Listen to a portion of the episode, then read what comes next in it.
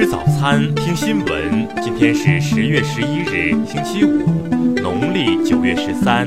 雨阳在上海问候您，早安。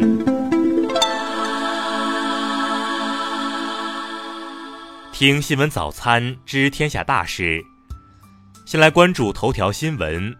无锡高架桥侧翻，三车被压，目击者回忆，多人逃生后大哭。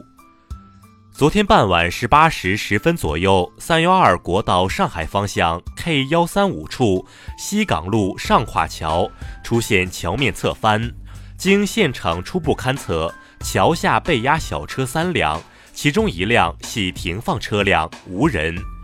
事故发生时，一严重超载货车在桥上行驶，可能为桥梁垮塌的主要原因。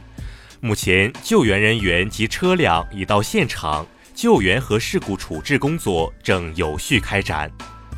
根据网友现场视频显示，当时正值下班高峰期，发生垮塌后，除了一辆拉着钢卷的货车掉下来之外，当时有几辆正在转弯的小轿车被压在桥下，后方车辆大量积压拥堵，路段聚集了大量行人和车辆。目击者马先生说。桥体像是被切了一刀，好几辆车被压在桥下面，就露出个车头。现场也有几个刚从那桥底下逃生的女的，吓哭了。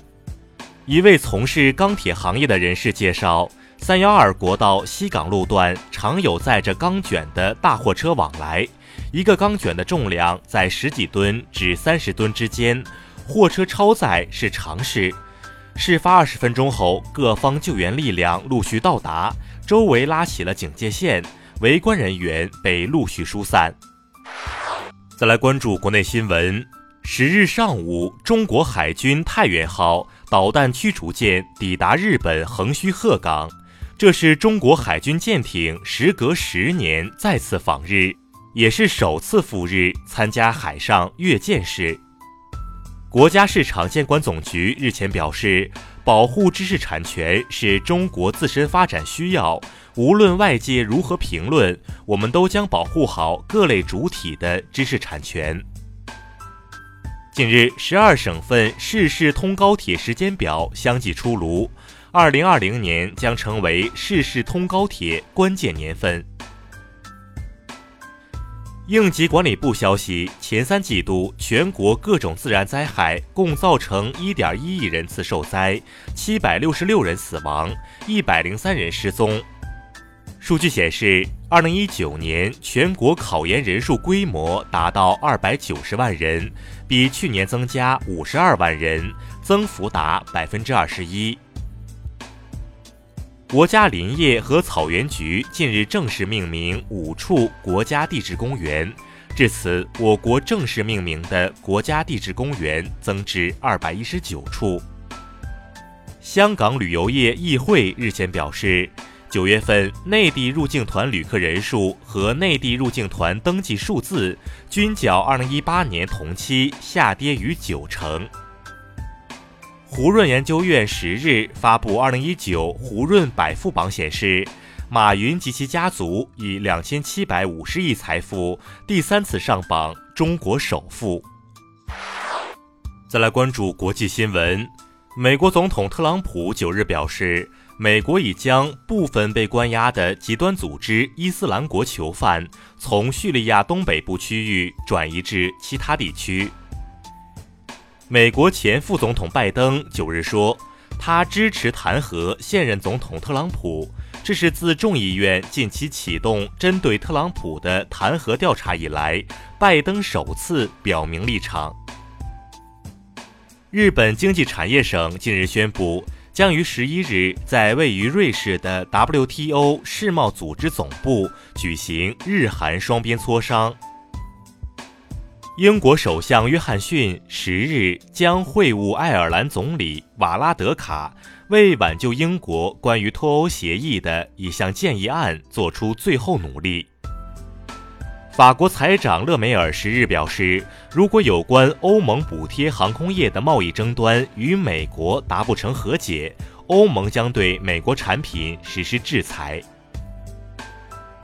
据外媒报道，十日，欧盟财政部长们同意将阿联酋和瑞士从欧盟避税天堂的国家名单中移除。俄罗斯科学院表示，俄罗斯计划2027年向月球发射作为自动着陆站月球二八组成部分的微型月球车。美国航空近日宣布，将波音737 MAX 飞机的停飞计划延长到至少2020年1月中旬。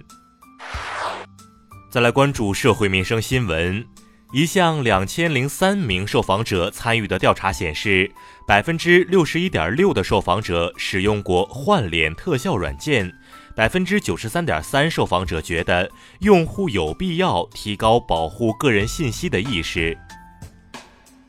九日，蚌埠市教育局发布消息称，蚌埠第六中学教师朱某因有偿补课被给予行政记过、上缴违规所得费用、扣除年度绩效工资等处理。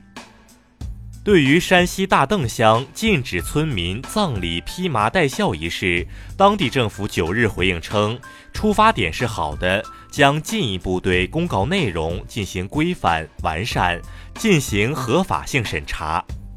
近日，江西新余交警在执勤时发现一醉酒男子，血液酒精含量高达每百毫升六百二十点一六毫克，是醉驾标准的七倍多。目前，警方已对此案进行刑事立案。因一千安置诉求未得到满足，云南一男子酒后多次辱骂扶贫干部，最终该男子被尼良县公安局行政拘留八日。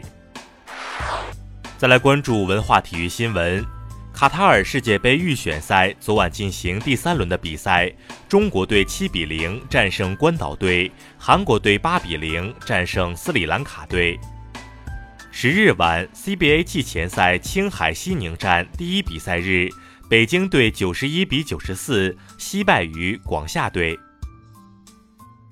近日，我国核定第八批全国重点文物保护单位，其中近现代重要史迹及代表性建筑共有二百三十四处，占总量的百分之三十点七。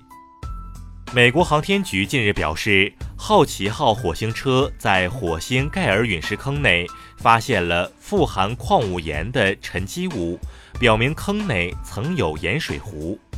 以上就是今天新闻早餐的全部内容，请微信搜索 xwzc 零二一，也就是新闻早餐拼音首字母再加数字零二一。如果您觉得节目不错，请点击再看按钮。一日之计在于晨，新闻早餐不能少，咱们明天不见不散。